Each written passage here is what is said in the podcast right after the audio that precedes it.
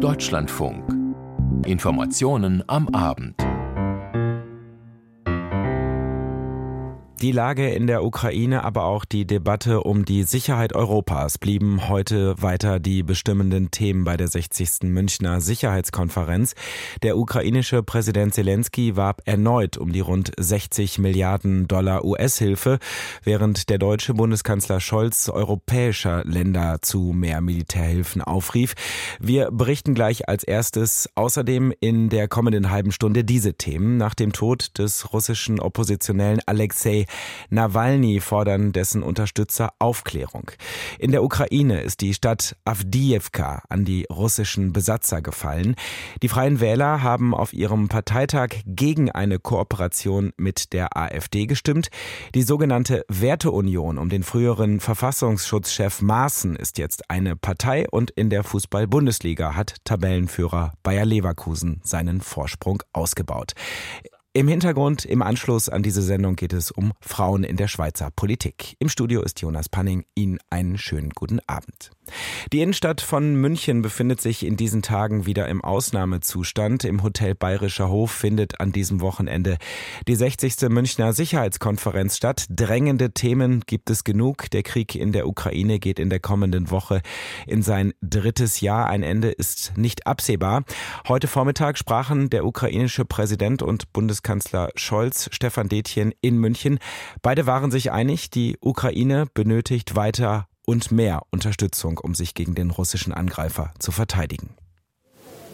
Ja, natürlich. Äh, Volodymyr Zelensky, der in diesem Jahr, anders als im letzten Jahr, als er über Videoleitung zugeschaltet war, hier jetzt persönlich in äh, München bei der Sicherheitskonferenz ist, kam natürlich in einer Lage größter Bedrängnis. Wir hören das etwa von NATO-Generalsekretär Stoltenberg, dass äh, das Ausbleiben von zugesagten Waffenlieferungen, insbesondere durch die Blockade im amerikanischen Senat und äh, Repräsentantenhaus, dass die schon jetzt auf den Schlachtfeldern spürbar ist. Also äh, da geht denen sprichwörtlich die Munition aus und äh, manche haben sich hier gefragt, ob Zelensky nach den vielen, vielen Reden, die er auf internationalen Foren gehalten hat, immer wieder die dramatischen Hilfsappelle, ob ihm nicht in ähnlicher Weise allmählich auch die Argumente ausgehen. Wir haben ihn nochmal mit einem solchen Appell gehört, jetzt zu handeln. If we do not act now, Putin will manage to make the next years catastrophic catastrophic for other nations as well.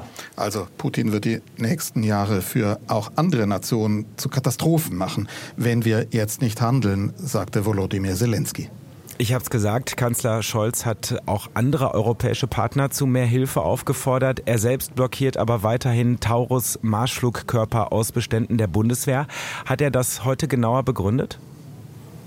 Naja, er ist genau das gefragt worden von der Moderatorin der amerikanischen Fernsehjournalistin äh, Hadley Gamble. Und wir können mal hören, äh, typische Scholz-Situation, wie er darauf geantwortet hat. Can you tell us why your government is refusing to give Taurus missiles to I think one question is uh, a bit uh, strange. Germany is, as you said, and as everyone know, now the country that is spending the most for defense in Europe to support Ukraine. Also hm, die Frage, die wir uns alle stellen, warum liefert Deutschland diese Taurus-Flugkörper eigentlich nicht? Und Olaf Scholz sagt, das ist eine merkwürdige Frage, äh, bürstet die Journalistin da so ein bisschen runter und äh, sagt, Deutschland liefert eben am meisten. Und er hat dann auch am Ende nochmal gesagt, das war dann auch nochmal so eine typische Sequenz, äh, wir werden genug tun, wir tun genug, um der Ukraine zu helfen. Und hören Sie, was die Moderatorin dann am Schluss sagte. We will do enough and we will be strong in supporting Ukraine politician. Um, also, Politiker sagte Hadley Gamble da mit hörbarer Frustration in der Stimme. Ja, es sind nicht nur US-amerikanische Journalisten in München, sondern auch die Vizepräsidentin der USA, Kamala Harris, ist in München. Wie ist der Stand bezüglich der blockierten US-Hilfen für die Ukraine?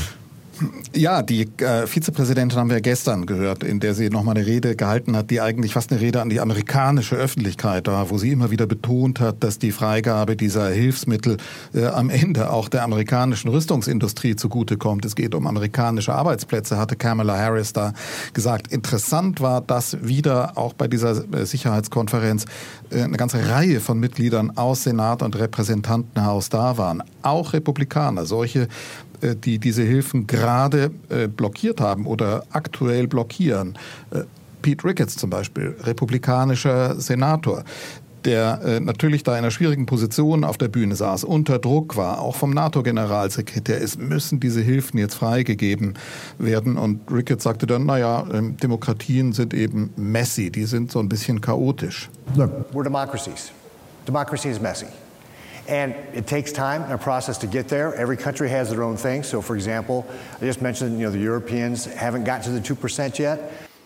Also auch die Europäer hätten da ihre Sachen, die seien immer noch nicht bei zwei Prozent Rüstungsausgaben, was die meisten Europäer, auch der deutsche Bundeskanzler ja inzwischen vehement zurückweisen würde. Also die Amerikaner sind wirklich der Problemfall auf dieser Sicherheitskonferenz. Und jetzt in der Situation, in der Deutschland eigentlich und Europa lange gewesen ist, die stehen jetzt unter Druck, ihre Verpflichtungen äh, zu erfüllen, um der Ukraine lebenswichtige Unterstützung zu liefern. Stefan Detjen, welche Rolle spielte die Debatte um die europäische Sicherheit heute noch in München? Die Kommissionspräsidentin der EU war heute zum Beispiel auf der Sicherheitskonferenz.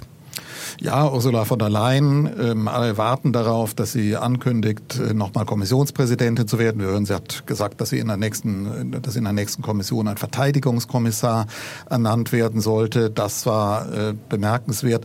Fast bemerkenswerter, interessant, äh, das sollte man auch erwähnen, fand ich, wenn ich das am Schluss noch sagen kann, dass es ja nicht nur um diese großen Konflikte geht. Jetzt heute Abend ganz besonders um den Nahostkonflikt. Ähm, Im Augenblick sitzt da der Außenminister Katars auf der Bühne. Sehr interessant mit Blick auf die Freilassung, um, auf, auf die Verhandlungen um die Freilassung von Geiseln etwa und, und die gesamten Versuche, Lösungen im Nahostkonflikt zu finden. Aber es geht hier in dieser Sicherheitskonferenz zunehmend auch darum, die Perspektive zu weiten die Konflikte, die Krisen in den Ländern des globalen Südens mit in den Blick zu nehmen. Ich war vorhin in einem Panel in einem der Randforen, gar nicht so stark besucht, aber sehr interessant, sehr dramatisch, in der es um den Bürgerkrieg im Sudan ging. Und auch da haben wir verzweifelte Hilfsappelle gehört, den Appell, humanitäre Hilfe zu mobilisieren, mhm. durch Verhandlungsmissionen zu einem Waffenstillstand beizutragen. Auch das gerät hier mit in den Blick. Danke, unser Korrespondent Stefan Detjen live von der Münchner Sicherheitskonferenz.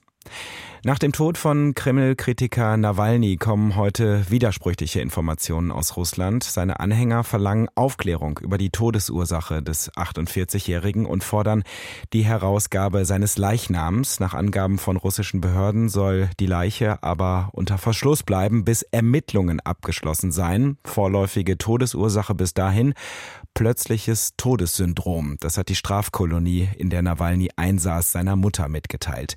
Mehr über Reaktionen aus Russland von Frank Eichmann. Moskau Samstagvormittag an der Kreuzung von Gartenring und Sacharow-Prospekt. Hinter einem schneebedeckten Platz die Mauer der Trauer, ein monumentales Bronzedenkmal für die Opfer politischer Repressionen, vor sieben Jahren von Präsident Putin eingeweiht. Direkt vor der Mauer liegen hunderte Blumen im Schnee, inzwischen ausgebrannte Kerzen, auch Nawalny-Bilder. Auf einem handgemalten Schild steht Nicht vergessen, nicht vergeben. Wer Blumen niederlegen will, muss an Polizisten vorbei in einer Seitenstraße parken Mannschaftswagen von Sonderpolizei und Nationalgarde. Auch zwei Gefangenentransporter stehen bereit. Deutliches, einschüchterndes Zeichen. Jede Demonstration wird hier verhindert. Eine Stunde nach dem Besuch werden hier mehr als 15 Menschen festgenommen. Proteste nach dem plötzlichen Tod Alexei Nawalnys wurden aus vielen Landesteilen gemeldet oder Episoden wie diese aus Novosibirsk veröffentlicht beim Online-Medium Sota. Wir sind in der Stadt Novosibirsk am Denkmal für die Opfer der politischen Repressionen. Hier ist alles abgesperrt. Die Polizisten sagen, dass alle zwei Stunden Warnungen kommen, das Gelände sei vermint, deshalb werde es bewacht. Hier sind Blumen. In Schneewehen am Straßenrand stecken Dutzende Nelken. Denkmäler absperren, Blumen abräumen, Trauernde in Gewahrsam nehmen. Die Bürgerrechtsplattform OWD Info meldet am Mittag bislang 162 vorläufige Festnahmen aus 20 russischen Städten. Diese Zahl dürfte inzwischen höher liegen. Welche Botschaft er für den Fall seines Todes hätte, wurde Alexei Nawalny im 2022 veröffentlichten Dokumentarfilm Nawalny gefragt. Seine Antwort: Man soll, man darf niemals aufgeben. Falls so etwas passiert, bedeutet es, dass wir genau in diesem Moment außerordentlich stark sind, so dass sie mich töten wollen. Diese Kraft nutzen und nicht aufgeben. Woran der 47-jährige Alexei Nawalny gestern nach einem Spaziergang gestorben sein soll, darüber gibt es bislang keine weiteren offiziellen Informationen aus dem Haftlager jenseits des Polarkreises. Verschiedenen unbestätigten Informationen zufolge soll Nawalnys Mutter heute auf dem Flughafen von Salechat gelandet sein, in der Nähe der Strafkolonie. Nawalny-Sprecherin Kira Jarmusch teilte inzwischen mit, dass Nawalnys Mutter die offizielle Mitteilung über den Tod erhalten habe. Die Familie fordere jetzt die Übergabe des Leichnams von Nawalny. Aus Moskau berichtete Frank Eichmann. Der Tod Nawalnys dürfte in russischen Medien nur eine untergeordnete Rolle gespielt haben. Schließlich läuft in der Ukraine immer noch die militärische Spezialoperation, so wird in Russland bekanntlich der Angriffskrieg auf das Nachbarland bezeichnet. Und da hat die russische Armee einen weiteren Erfolg vorweisen können. Die ukrainische Stadt Avdiivka ist nun endgültig in die Hand der russischen Besatzer gefallen. Andrea Bär berichtet aus Kiew. Ukrainische Soldaten kämpfen um jeden Meter. In den Ruinen von Avdiivka im Gebiet Donetsk im Osten des Landes.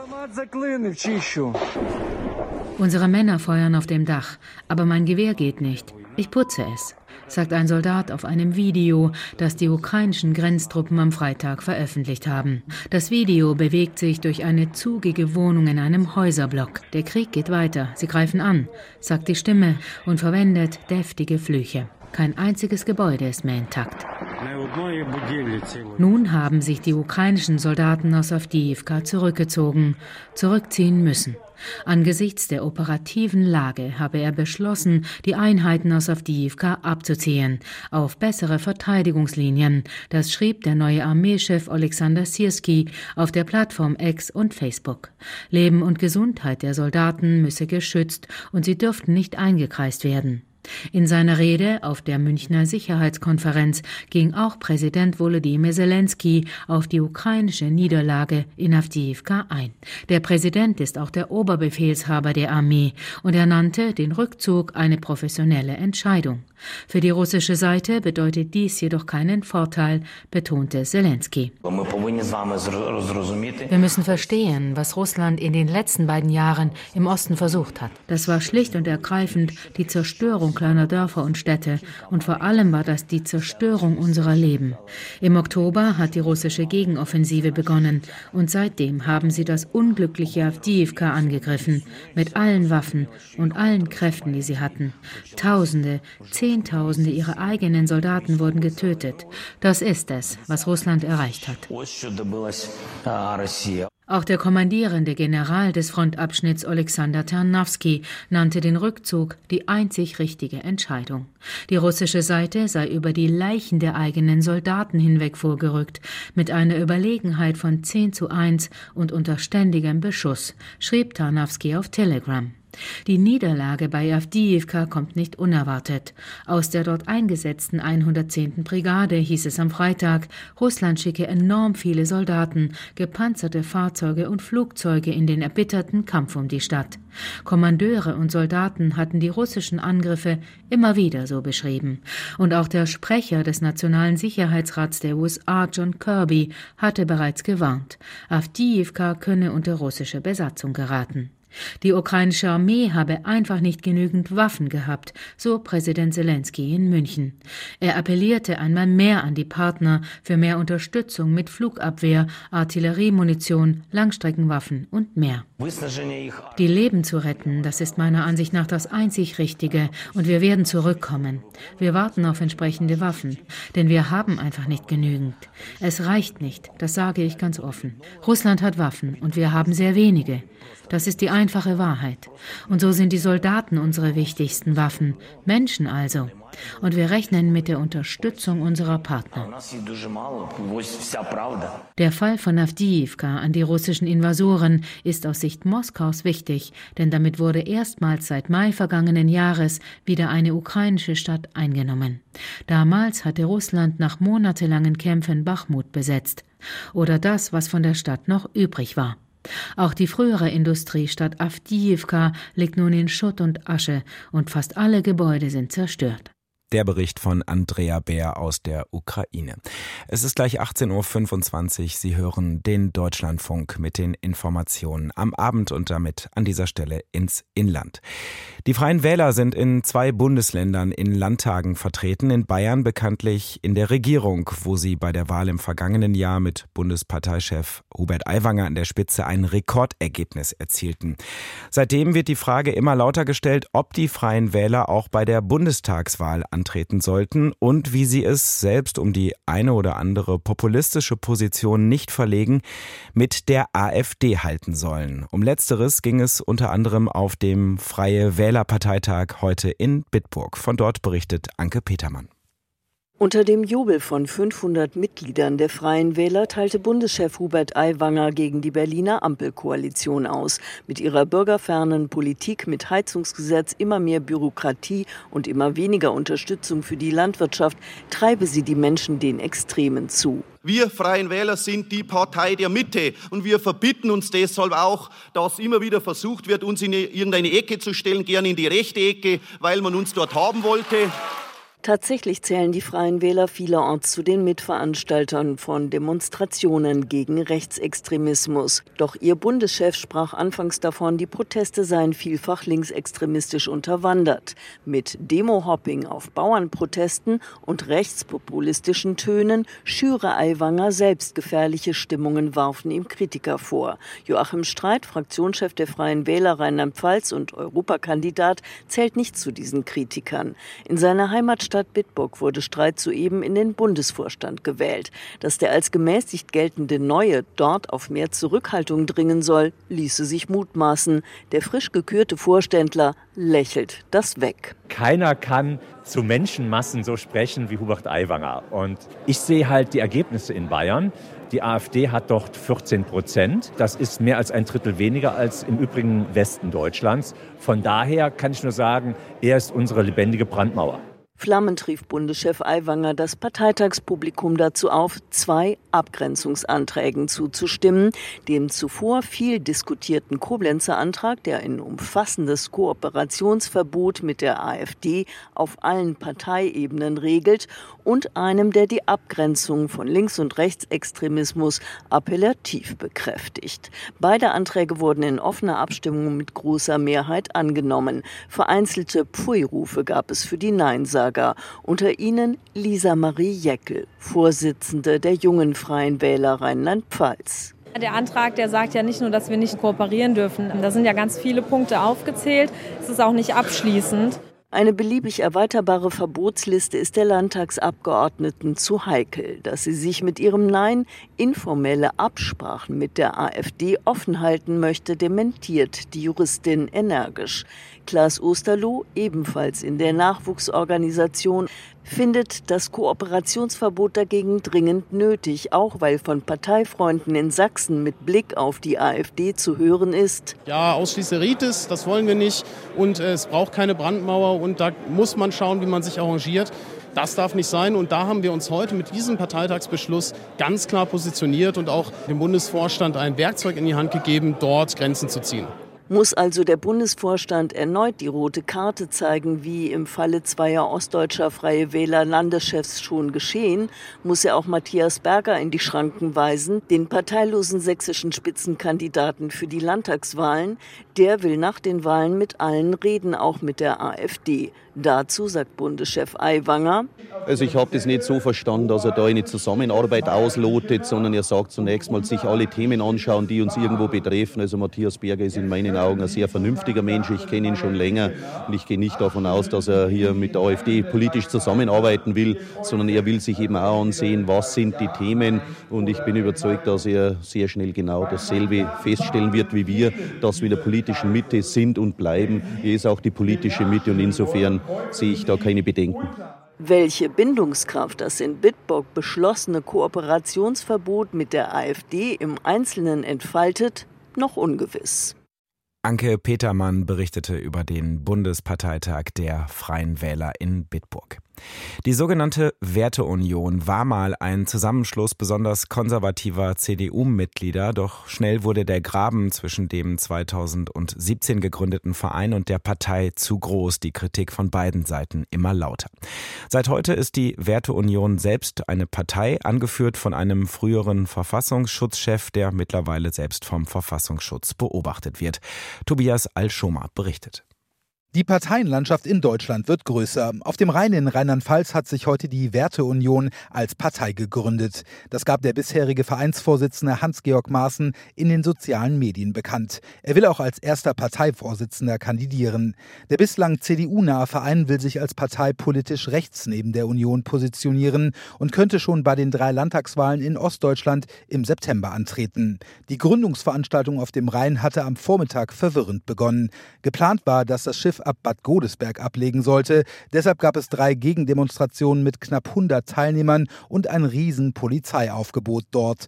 Doch das Schiff lag überraschend ein wenig südlich in Rheinland-Pfalz bei Remagen. Maaßen kam nicht nur mit großer Verspätung an, sondern auch mit mehr Security als zukünftigen Parteifreunden. Die stiegen erst später in Königswinter hinzu. Ein Versteckspiel verneinte Maaßen, konnte das konspirative Vorgehen aber auch nicht erklären. Die Gründung der Werteunion als Partei auf dem Schiff und viel Protest am Rheinufer Tobias Alschoma berichtete. Seit Berichten über ein Treffen von Rechtsextremisten mit Politikern der AfD und Mitgliedern der CDU, übrigens auch Mitgliedern der Werteunion, gehen in Deutschland immer noch regelmäßig Menschen gegen Fremdenfeindlichkeit und Ausgrenzung auf die Straße. Zum Beispiel gestern in Münster, wo 30.000 Demonstranten gegen den Neujahrsempfang der AfD demonstrierten. Bundespräsident Frank-Walter Steinmeier hat sich nun erneut dazu zu Wort gemeldet. Dietrich Karl Meurer. Der Bundespräsident lobt das Engagement der Menschen im ganzen Land für Demokratie und gegen Rechtsextremismus. In dem Video sagt Frank-Walter Steinmeier: Liebe Landsleute, ich bin beeindruckt. Ob in Rostock oder München, in Apolda oder Zweibrücken, in großen Städten und kleinen Gemeinden, die demokratische Mitte unserer Gesellschaft, die ist hellwach. Unsere Demokratie ist lebendig. Vereint steht die große Mehrheit im Land gegen Menschenhass, Gewalt und Extremismus. Steinmeier ruft dazu auf, sich über politische Grenzen hinweg für ein weltoffenes und demokratisches Land einzusetzen. Jetzt gehe es nicht um rechts oder links. Es geht darum, eine Grenze zu ziehen zwischen den Demokraten und denen, die die Demokratie verachten und angreifen. Der Bundespräsident appelliert an die Menschen im Land zu verhindern, dass Extremisten den Ton setzen und die Institutionen der Demokratie verhöhnen. Auch für dieses Wochenende waren Demonstrationen gegen Rechtsextremismus angekündigt worden, so in Bochum, Magdeburg und Hannover. Dietrich Karl Meurer. Und noch einmal zurück ins Ausland, in die USA, wo Ex-Präsident Trump jetzt von einem New Yorker Gericht wegen Finanzbetrugs verurteilt wurde. Mit der Entscheidung in dem Zivilverfahren geht gleichzeitig eine saftige Strafe einher. Mehr als 350 Millionen US-Dollar muss Trump zahlen, und zwar innerhalb weniger Tage. Charlotte Voss mit den Einzelheiten. Der zuständige Richter Arthur Engoron urteilte, Donald Trump habe sich nicht nur des Betrugs, sondern auch der Verschwörung zum Betrug schuldig gemacht. Seine Entscheidung hat für Trump und dessen Söhne Eric und Donald weitreichende Folgen und umfasst im Wesentlichen drei Punkte.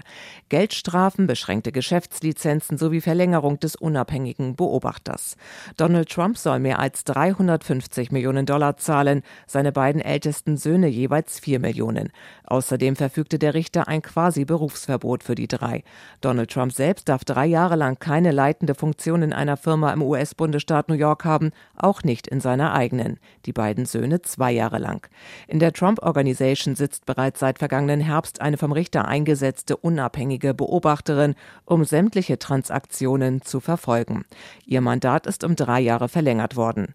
Trump hat bereits angekündigt, Berufung einzulegen, muss aber innerhalb von 30 Tagen entweder das Geld aufbringen oder eine Bürgschaft stellen. Zudem wird er höchstwahrscheinlich darum bitten, die Auflagen für ihn und seine Söhne bei der Firmenleitung auszusetzen, während der Fall geprüft wird. Der Bericht von Charlotte Voss. Tennisbälle und ferngesteuerte Fahrzeuge auf dem Platz. So haben Fans in der Fußball-Bundesliga gegen einen möglichen Investor protestiert. Maximilian Rieger aus unserer Sportredaktion gab es auch heute in der Fußball-Bundesliga wieder Proteste? Ja, die gab es. In fast allen Stadien hat es derartige Proteste gegeben mit Gegenständen, die da auf die Spielfelder geflogen sind und auch mit Bannern. Das hat zu vielen langen Verzögerungen geführt, aber am Ende konnten alle Spiele zu Ende gebracht werden. Kaum Protest gab es in Heidenheim. Da verliert der Aufsteiger gegen Tabellenführer Leverkusen. Günter Schroth. 2 zu 1 besiegt Leverkusen den Gastgeber. Allerdings war es ein schweres Stück Arbeit für die Leverkusener. 0 zu 1 stand nach 45 Minuten plus 2 Minuten Überspielzeit Frimpong, der Torschütze. Dann in der zweiten Hälfte das, was man bei Leverkusen häufig sieht. Eine bessere zweite Hälfte. Wirtz zunächst an die Latte, dann Wirtz mit sehr, sehr sauberem Pass auf Atli. 81. Minute steht 0 zu 2. Aber dann, fünf Minuten vor Schluss, schießt Tim Kleindienst den Anschlusstreffer. Dann war es eine hektische Schlussphase und am Ende haben sie gejubelt, die Leverkusener, über diesen Sieg in Heidenheim. Deutlich mehr Proteste hat es beim 1:1 zwischen Wolfsburg und Borussia Dortmund gegeben. Dafür waren vor allem die Gästefans aus Dortmund verantwortlich. Jens Gideon mit dem Bericht. Insgesamt 19 Minuten Nachspielzeit verteilt über zwei Hälften, weil es Fanproteste aus beiden Lagern gab. Zwei Tore, eins auf jeder Seite. In der neunten Minute die Führung für Borussia Dortmund durch Niklas Füllkrug, der aus nächster Distanz den Ball mit dem Oberschenkel nach Pass von Reus über die Linie drückte. Keine Chance für Castells im Wolfsburger Tor. Der Ausgleich nach guten Chancen für den VfL Wolfsburg in der 62. Minute durch den eingewechselten Yannick Gerhardt, der aus Nahdistanz per Kopf erfolgreich war. Ein leistungsgerechtes Unentschieden in einem wegen der Fanproteste sehr zerfahrenen Spiel. Der BVB verliert damit an Boden gegenüber dem VfB Stuttgart auf Platz 3. Die Stuttgarter gewinnen nämlich das Spiel in Darmstadt mit 2 zu 1. Dirk Schmidt.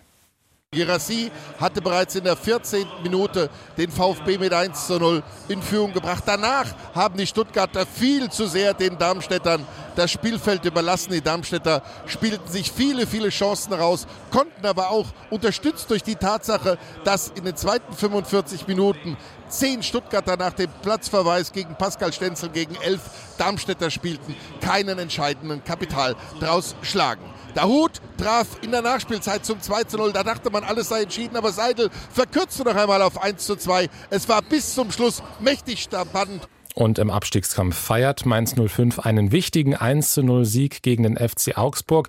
Die Mainzer bleiben zwar Vorletzter nach diesem erst zweiten Sieg in dieser Saison. Für den neuen Trainer Bo Henriksen ist das trotzdem ein Einstand, den er sich gewünscht hat. Das ist ein fantastisches Feeling, ein fantastisches Gefühl, dass wir alles in diesem Moment sehen, dass wenn wir alles arbeiten und äh, Vollgas geben, gewinnen kann. Und Union Berlin verschafft sich ein bisschen Abstand nach unten durch ein 1 0 gegen Hoffenheim. Bei der Biathlon-WM in Nove Mesto war heute Zeit für die Staffeln. Die deutschen Männer schaffen es auf Platz 4. Die Frauen holen Bronze. André Siems. Das war einfach nur stark. Die deutschen Biathletinnen haben sich Bronze erkämpft mit einer großartigen Willensleistung. Von Beginn an hat man gemerkt, dass die Ski nicht richtig rutschten. Sie klebten gefühlt am Schnee. Jede einzelne im deutschen Team musste noch mehr geben, um weiter im Kampf um die Medaillen dabei zu bleiben. Ohne Franziska Preuß, die mit Halsschmerzen die Staffel ausließ, blieb das Rennen bis zum Schluss offen. Deutschland gab sich nie auf und die neue Schlussläuferin Sophia Schneider, die für Preuß eingesprungen war, brachte das deutsche Quartett schließlich auf Platz 3 über die Ziellinie. Gold ging an Frankreich. Selbes Spiel bei der anschließenden Männerstaffel. Auch da wollten die Ski einfach nicht richtig dahin gleiten. Deutschland kam mit insgesamt einer Strafrunde und acht Nachladern auf Rang 4 ins Ziel. Gold holte Schweden. Mit 51 Jahren noch Skispringen, alleine diese Leistung ist bemerkenswert. Der Japaner Noriaki Kasai hat es heute bei seinem Heimweltcup in Sapporo sogar geschafft, unter die besten 30 zu kommen und damit einen Weltcup-Punkt zu holen. Das ist neuer Rekord. Inken Pallas über das Ergebnis der Deutschen. Skispringer Andreas Wellinger kann auch in Japan jubeln. In Sapporo verbessert sich der 28-Jährige im Finale, fliegt zum zehnten Mal in dieser Saison auf das Podest, Rang 3 für den DSV Adler. Seinen neunten Saisonsieg, den 39. seiner Karriere, feiert der Österreicher Stefan Kraft. Der Führende im Gesamtweltcup verdrängt den Japaner Ryoyo Kobayashi auf Platz 2. Bei den DSV-Adlern kann heute nur Einzelkämpfer Wellinger überzeugen. Die übrigen mit durchwachsenen Leistungen. Stefan Laie auf Platz 16, Philipp Raimund muss sich mit Rang 21 begnügen, Geiger 22., Hoffmann 27. und Paschke verpasst als 34. das Finale. Und bei der Schwimmweltmeisterschaft hat Angelina Köhler